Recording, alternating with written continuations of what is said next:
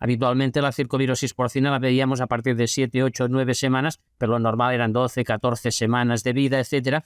Y ahora estos casos que estamos viendo están entre las 6 y las 8 semanas normalmente de vida.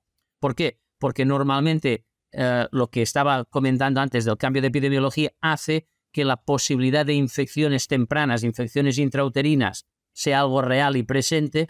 Y claro, si estoy vacunando en el mismo momento que me infecto, pues muchas veces el virus acaba ganando a la vacunación, al menos en un porcentaje de animales. ¿Qué es lo que sucede? Que estos casos que vemos diagnosticados de circovirosis porcina a pesar de la vacunación no tienen nada que ver con los de hace 15, 20 años, donde veíamos mortalidades del 15, 20, 30, 40%. Esto no lo vemos, pero sí puede representar a veces un 6, 7, 8, 9% de bajas que no deja de ser un problema grave teniendo en cuenta que tenemos unas muy buenas herramientas